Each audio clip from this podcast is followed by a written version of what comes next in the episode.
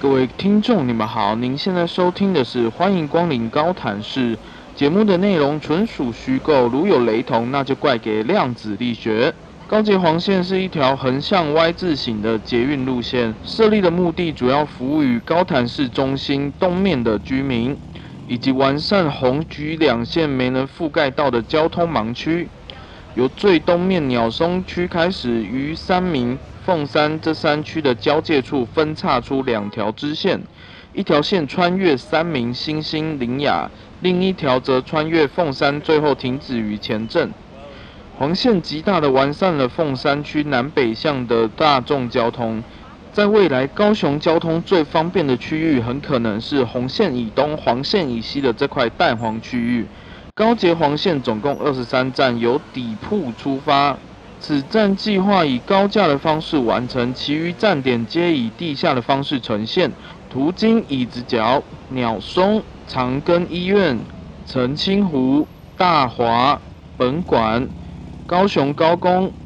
此站计划与环状轻轨重叠。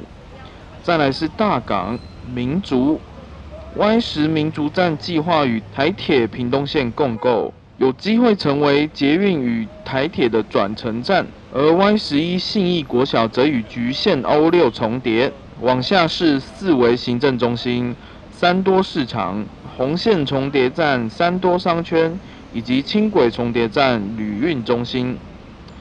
再来，我们看看另外一条支线，由宝业至红公园开始分割，途经台铁重叠站正义、局限重叠站魏武营。新甲、七老爷、五甲、龙工程，最后一站为红线重叠站前镇高中。黄线预计共耗资一千四百三十八亿元，而中央政府已确定将辅助八百亿预算，工期约耗时七年，将于下个月中旬送交环评大会审议，预估会有一百一十六万人受惠，占全市人口四十二趴。预计一百一十一年动工，并于一百一十七年底完工通车。以上的就是高捷黄线的大略同整以及进度。如果您对高潭市的城市建设、社会新闻有兴趣的话，欢迎您订阅、按赞、五星好评，并且分享给你住在高潭市的朋友。就这样，我们下次见。